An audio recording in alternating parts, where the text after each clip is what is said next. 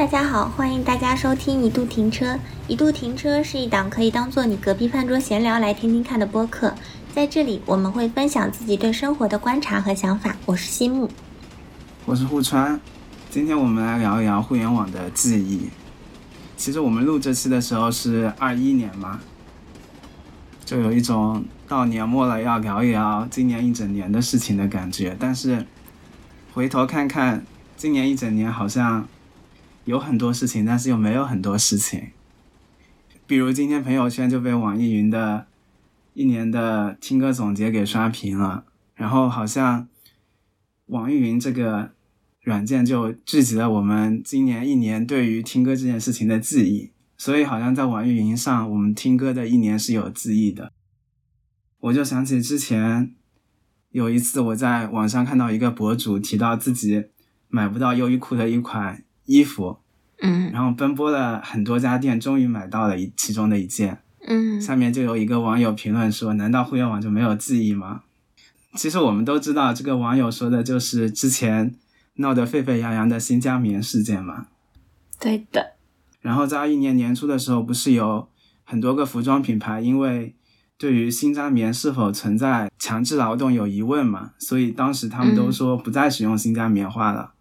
在那个时候，好像就引发了巨大的网络舆论和抵制，好像就会有那些相应的热搜，还会有那种到街上探访优衣库、耐克这种。店里的销售情况的一些视频啊什么的，嗯，但是过去了那么久之后，我看到这个网友说的这句话的时候，我就突然想到，我好像也并不会主动去想起来这件事情。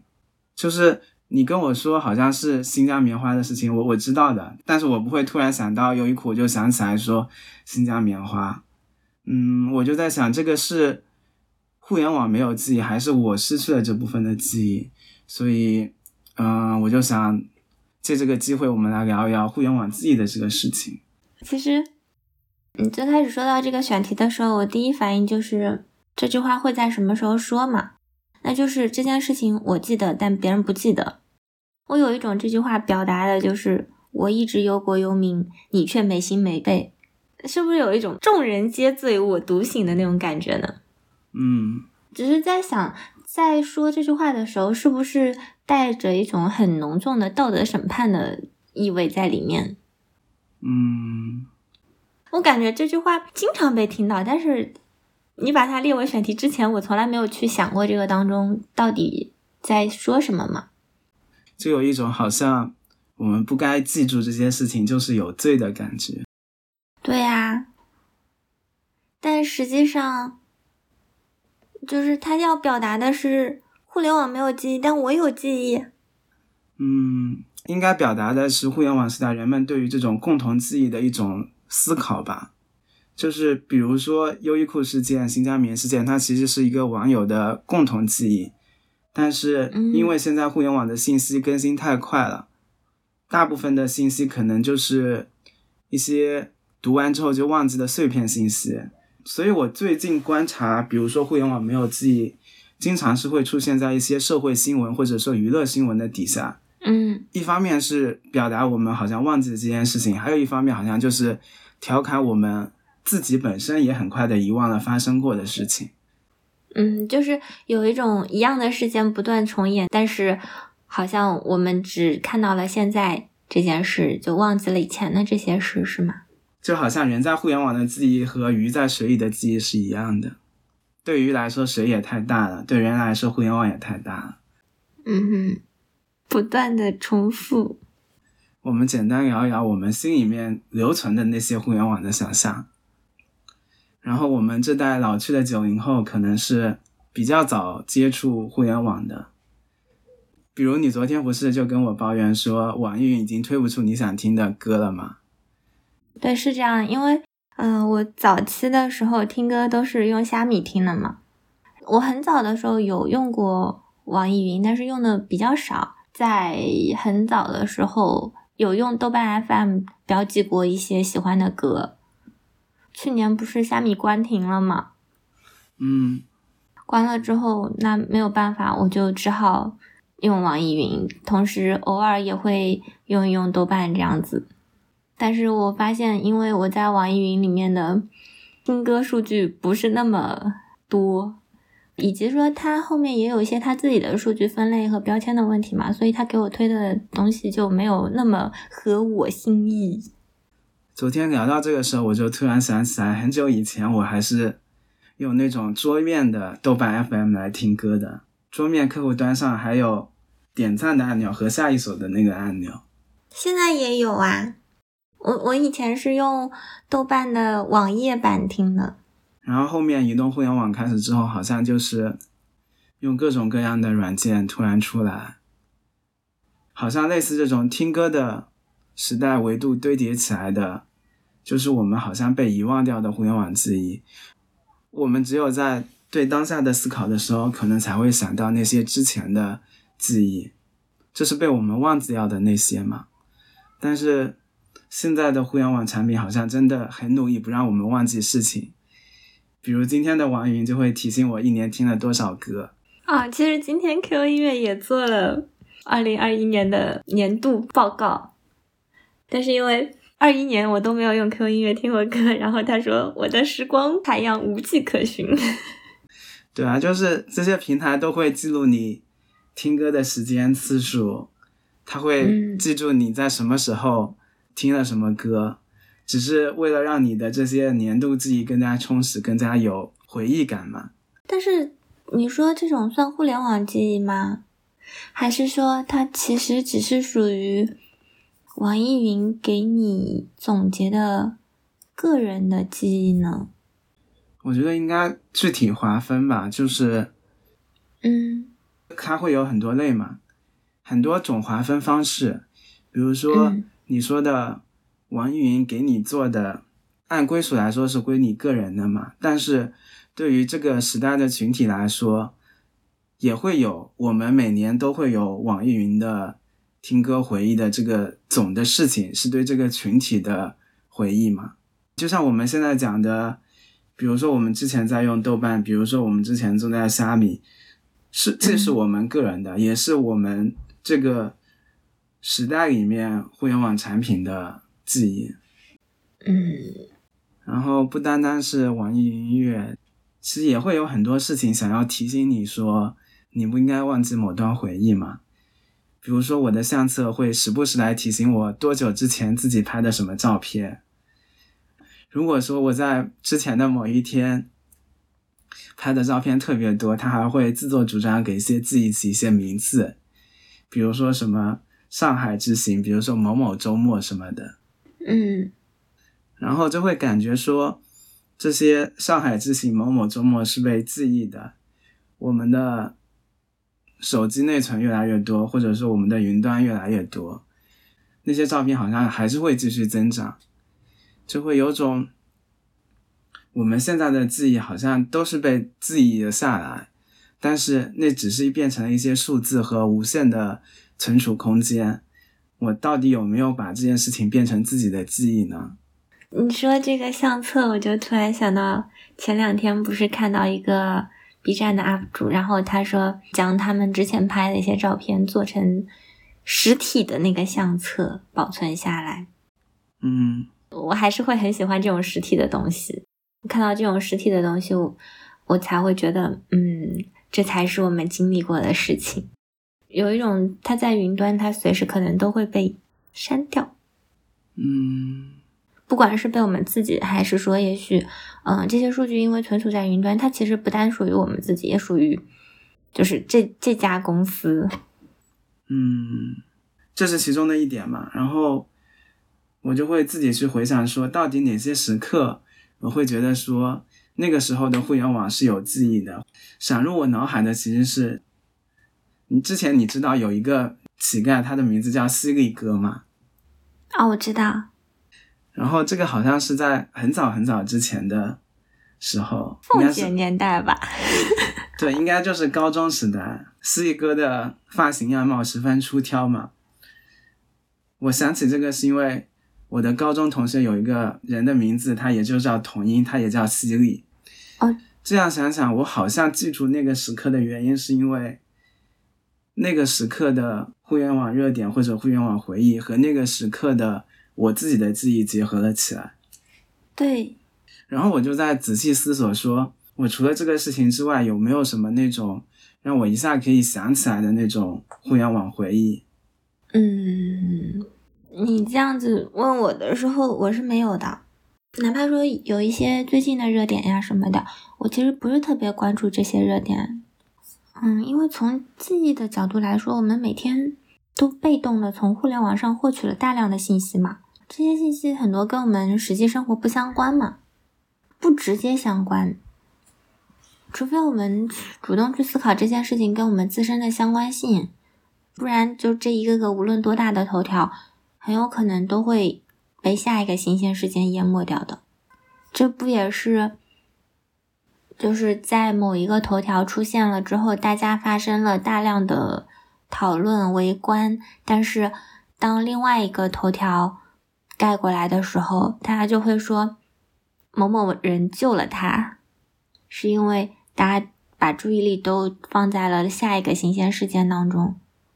对我也就是感觉想不到有哪些事件。嗯，然后最近我在 B 站看一个 UP 主做的视频，他其实就是盘点最近二十年每一年有发生了哪些的娱乐大事件。我点进去其中几年看了一下，都差不多。对你跟我说，我好像都记得，但是你说让我突然想不到的也没有。嗯，这些事件好像真实的在我脑中出现过，但是也从来没有被真实的记忆过。嗯，是的，就是我在看那个那本《互联网没有记忆》的书的时候，就书中就有说到，就是我们在环境当中寻找吸引我们注意力的信息。大脑主要的工作是维持生命，它对新鲜事物的感知是高度协调的。然后我们会对这些熟悉的事物习以为常，所以一些新的、意想不到的东西就会抓住我们的知觉注意力。大脑就会根据它在记忆当中留下痕迹，对其他的一切事物进行推断。所以我们在任何特定时刻所感知到的大部分信息都被忽视掉了，实际上就是被抛弃掉了，因为他们是多余的。所以其实我们很难记住那些一个一个的头条，是因为这些头条它只是短暂的吸引了我们的注意力。嗯。我们其实是会通过感官获得的东西，就是它通过情感和认知中心会进行价值和意义的构建嘛，然后大脑会根据存储的信息、类似信息再去寻找匹配项，把这些呃临时存储起来，就后面可能会再次使用。这也是为什么当你再看到类似的事件的时候，你就会发现。嗯，好像似曾相识，这些事件它可能就真的很像。然后，因为我实在是想不起来，说我们最近这一年到底经历了什么嘛，我就会嗯想去翻一翻，说到底我们被遗忘的有哪些东西？可能也就是因为这个，我们说互联网现在没有记忆嘛。事情大概可以分成两类吧，就是一类是有些事情我们当时记忆深刻，但是。这些事情不会有结果，或者说我们对于这部分的结果没有那么在意了。其实我一直有一个自己在用的 app，它叫做后续嘛，就像它的名字一样，它是提供一些社会热点新闻的后续追踪，根据一篇特定的热点新闻去追踪事件爆发之后的其他相关后续新闻。但是当我今天打开这个 app 来看的时候，我看到那些今年的新闻，好像好像是发生在今年的，但是好像又是被我遗忘掉了，感觉像是过了很久，是不是？对，比如说它就会有成都四十九中一名学生坠亡疑云，嗯，比如就会有张哲瀚在靖国神社的多张自拍引发争议，嗯。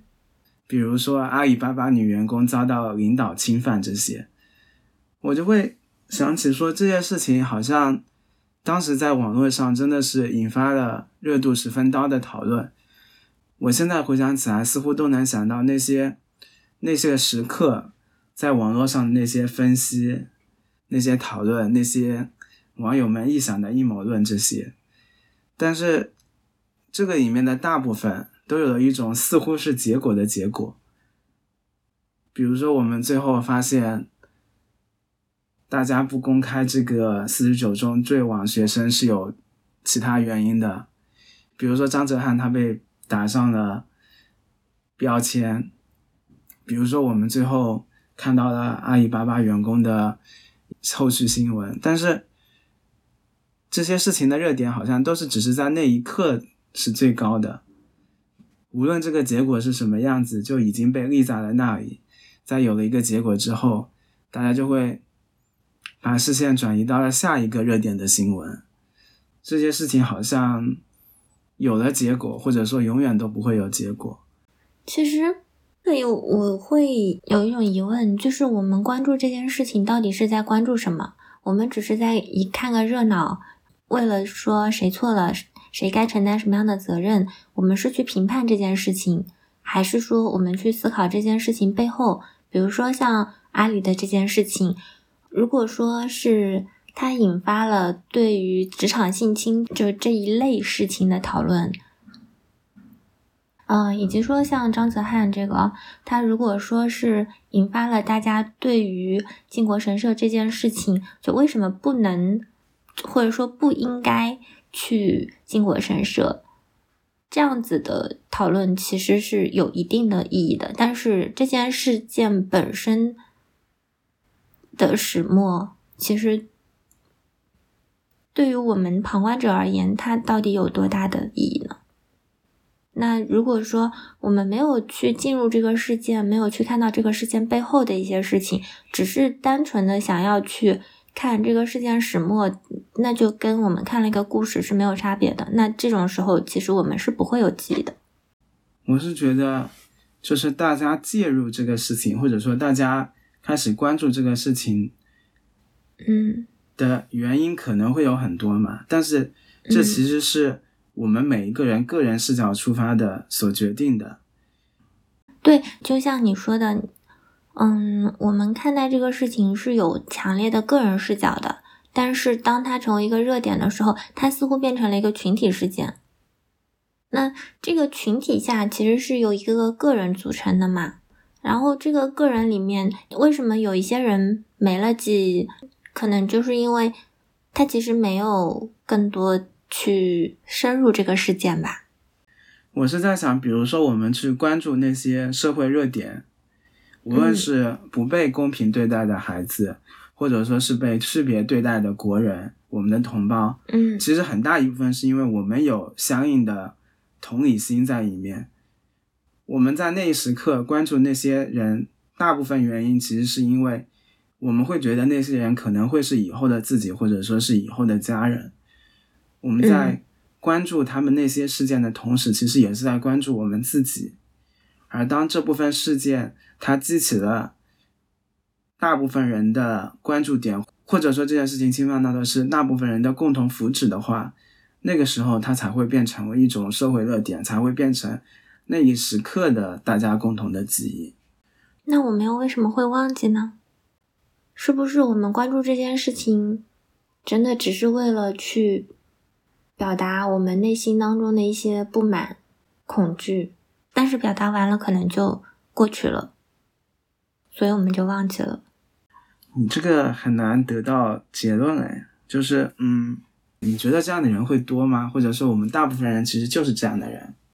我的想法就是，大部分人其实关注这些社会热点的初衷，其实是出于他自身对于这件事情的关切，而不是出于自身对于热点这个东西存在的关切。嗯，我其实会觉得，就是热点这个东西本身是我们被动得到的信息，被动收到这些信息的人是所有人。其实有一些人，他是把这些被动的信息做了和自身的相关性去进一步的思考分析，那这些人其实是会对这个相关性会有记忆。但是还有一些人，他被动收到信息之后，他就是看看就过去了，那他就很快就被下一个事件吸引注意力了，那他就对上一个事件就忘记啦。然后我觉得还有一些可能被遗忘的，就像你讲的，这部分事件可能是他们情绪的喜悲的高潮，但是情绪喜悲的高潮之后，其实是我们很难想起这件事情的。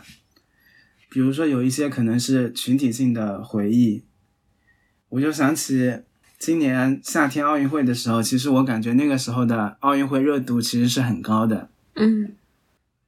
那个时候，大家好像一直在讨论都是金牌啊、冠军啊，然后讨论说真正应该火的是那些运动员，而不是那些流量明星嘛。嗯。然后也不知道在奥运会之后，这些运动健儿现在过得怎么样。我是在前两天我在看脱口秀大会的跨年的时候，我才又看到了杨倩和那个苏炳添，然后就。突然又想起来说，我们夏天好像确实是有过这样的奥运记忆的，但是这些奥运记忆好像只是为了我们那一刻的所谓要有共同的爱国主义，所谓要有共同的胜利所存在的，而那些人，他们到底是不是记忆中的一部分，我都已经不真切了。还有一些可能是因为记忆的力量过于强大了，导致我们。在潜意识里面就会不自觉的去忘记那些不好的、悲伤的记忆，或者说去逃避想起。比如说之前就会看过有一篇研究说，人在经历了十分严重的伤痛之后，其实是会去忘记那些让人痛苦的十分的。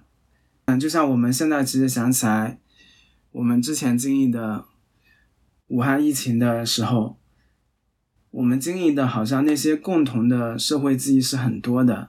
但是那些社会记忆好像又被模糊了，这也可能是我们努力去不去想起它的原因。就好像这些高潮的，无论喜或者悲的互联网记忆是我们共同的，但是我们记得那些高或者低的高潮，其实是因为我们需要那部分共同的情绪。我觉得在这样的事件当中。我们需要记得那么真切吗？就是我们记住了今年奥运会，我们知道了今年奥运会的一些冠军，我们记得新冠疫情武汉初期的这些事情，我们需要记得真切到每一个细小的个体吗？我觉得其实也是不用记得那么真切的，只是。这也是那些被遗忘的我们的互联网记忆嘛？嗯，就可能对于这些回忆来说，我们需要记得的是我们那些时刻的痛苦和欢乐本身，而不是说那些事件背后的细节。所以在想起我们这么多回忆和我们这么多遗忘之后，我们其实就更好奇说，我们到底是。因为什么事情忘记了这些记忆？可能会有哪些原因，或者说是因为什么促成的？就你刚说的这种，是感觉更像是我们本身的一种记忆的逻辑吧。但是记忆的过程当中，还有一种情况，是不是说我们记忆的这些事情的本身，也有可能是因为遭到了外界的干扰？嗯，比如说呢？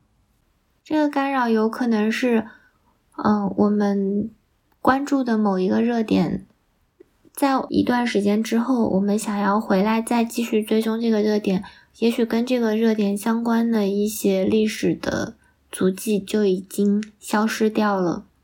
因为我们这些记忆其实实际本质上也就是数据嘛，我们所看到的图，所看到的文字。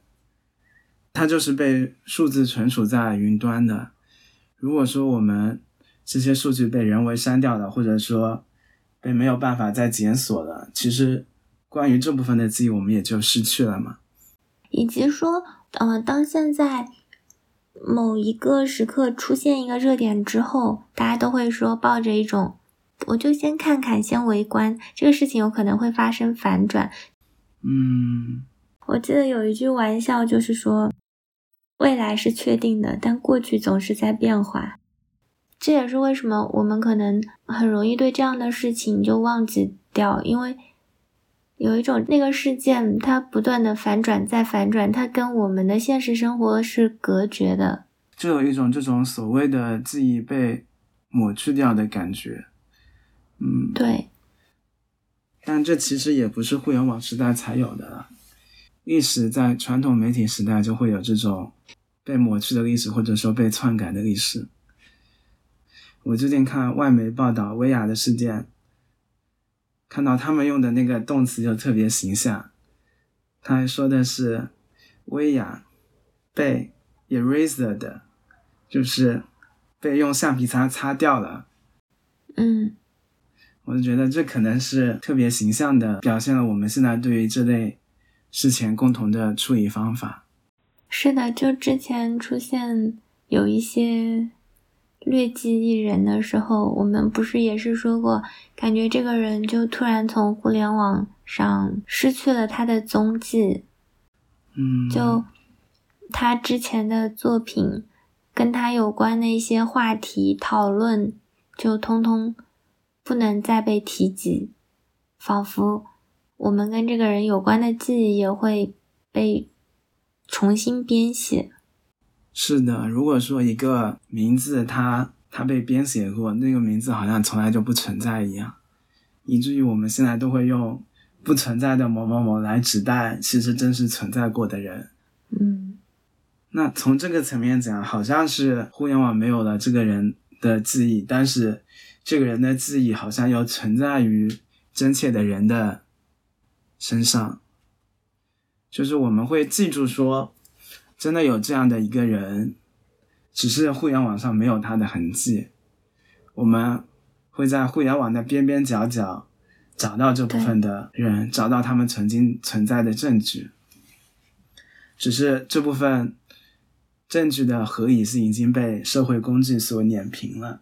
其实和删掉名字类似的也会有很多，比如说我们封停了一个网站，我们让一个东西下架了，这个论坛关停了，都会让我们的记忆好像被尘封在遥远的服务器、遥远的网络上。嗯，因为它很快会被别的东西替代嘛。这个网络好像就是。人为构建的互联网记忆网络，但是这个互联网记忆网络，它又远超我们正常人的记忆能力。所以我一直觉得，就是人跟人之间应该要建立真实的连接。我们会记得的一些网站，也是因为我们可能曾经在这个网站上有过我们的足迹，我们跟这个网站产生过比较深的连接。但可惜的是。我们很多时候都会被单方面切断这个，甚至会经常会想这个网站它能不能活到下一个时候。我就会觉得，就互联网上所存在的一切信息，跟我们有关的，还是说跟我们不直接相关的，都是存储在云上的嘛？这些信息既属于我们，也不属于我们。即使再不愿意承认，我也不觉得。所有的这些公司都能在我们有生之年长久的存活着，哪怕它现在再就是体量再大，就像我曾经很爱的虾米音乐一样嘛。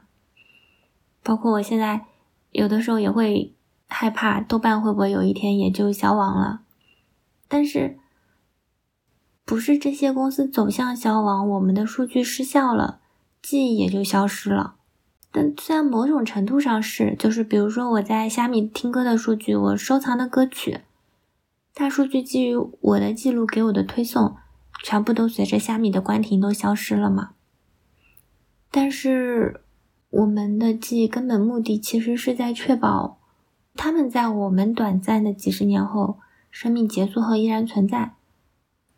就像我们的播客，我我也不知道我们会做多久，或者说我们。播客所在的这些平台，他们会存在多久？但是我就觉得，就算这一切消失了，这还是属于我们共同的回忆。就算有一天，就你或者我都已经老到都记不得了，但是这还是，这还是属于我们的记忆。只是说，它可能不属于互联网的记忆吧。所以，其实我们应该记住的互联网的事情是，那些事情应该是我们的记忆，而不单单是存在于互联网的东西。对。那从这个层面讲，我们应该记住的还有一些什么呢？我觉得这个事件本身，当热点发生了，我们有没有主动建立跟这个事件的一些连接嘛？嗯。如果说我们跟他没有任何关联。这些事情真的被遗忘了，好像对我们也没有什么影响。对，但是对于那些我们感同身受、我们真正关切的事情，我们其实是应该保持记忆的，哪怕这些记忆可能会被涂抹，可能会被新的热点所冲击，我们还是应该记住他们。要记住的可能不是事件本身。而是说这个事件背后代表的一些含义吧，就不管这个事件它是开心的也好，沉重的也好，就要找到我们记忆或者不记忆这件事情应有的价值。嗯，或者说有些事情我们可能确实是遗忘了，对我们来说更有意义。嗯，虽然。就是我还是不希望说用“互联网没有记忆”这这句话去攻击别人。嗯，每个人或者说我们自己都应该去珍视自己的记忆嘛。我们关注热点事件，关注某个事件本身，是因为我们有我们自身的出发点，我们有自己的思考。但别人忘记了，并不代表这个人就有什么样子的价值倾向。这里面，我我我有一点还想补充一下，就是我们要怎么看待热点事件？这相当于是帮我们去更好的去记忆吧。嗯，就我们看到某一个事件本身之后，如果只是它是一个大家都在讨论的事情，跟其他人保持话题的一个事情，那没关系，就是忘记就忘记了，这个事情对你就并不重要嘛。但是其实所有的事件它发酵。都一定是跟我们有一定的相关性呢，因为我们都是存活在这个世界上的人类嘛。每一个个体，他其实遇到的事情，我们也有可能会遇到。那如果是我们去站在这个视角去看待热点事件的话，也许我们会有，就是会产生一些跟我们相关的思考。或者说，嗯，形成我们看待这个事件的一个角度，那我们也许就不会那么轻易的忘记，它就变成了我们思考当中、我们思想当中、我们记忆当中的一部分。因为这些记忆寄托了我们对于这些事情的共情和感受，我们不应该让这些记忆落空。好的，所以最后我们想看一看我们这些被遗忘的记忆。应该去哪里寻找，或者说有什么工具可以帮助我们更好的记忆这些事情，或者说有哪些工具可以帮助我们更好的留存互联网的记忆？有吗？其实主要分成两部分吧，一部分是一些官方的数据记录，比如说在一九九六年开始就会有一个美国的非盈利性质的数字图书馆，它叫互联网档案。哦。对，Internet Archive 就是互联网归档的意思吧。它会将互联网上的数字数据，比如说网站、音乐、动态图像和数百万的书籍永久免费存储，并且也会提供给用户免费下载。然后我今天还上去看了一下，它的首页会写他们现在所收录的数据信息的容量。它上面写着它会有。六千四百亿的网页被记录，有三千四百万本书。然后，其实在国内的话，也会有国家图书馆启动的国家互联网信息战略保存项目。只是呢，嗯，他是说所有会被公开发布的微博都会被保存下去。但是我现在没有找到说我们个人如何去访问这部分数据的方法。啊。对，在国外的话，推特也会有类似的数据存储在美国国家。就在国内这些数据它是不能公开访问的。对啊，但是这个就跟微信聊天记录，我们知道它一定是存着的一样。嗯，在其他层面，其实，在一些重大的社会热点时刻，是会有一些被抹去的内容，会有一些被抹去的发生，也会有一些组织和人非常认真的存储和记录他们。比如说，在武汉时发出自己质疑声音的微博。记录那些死去信息的人们，都会有一个人做，都会有人专门记录这些非官方的记录，也是我们和记忆这个历史车轮对战的一些努力吧。最后还是希望大家珍视自己的记忆，不要把记忆随便放在那些所谓无限数字和容量的容器里面，因为那些容器有一天可能会坏。嗯，也不要让记忆成了模板。不要让我们想起记忆的时候想到的是一次上海之行，或者说一次社会热点之类。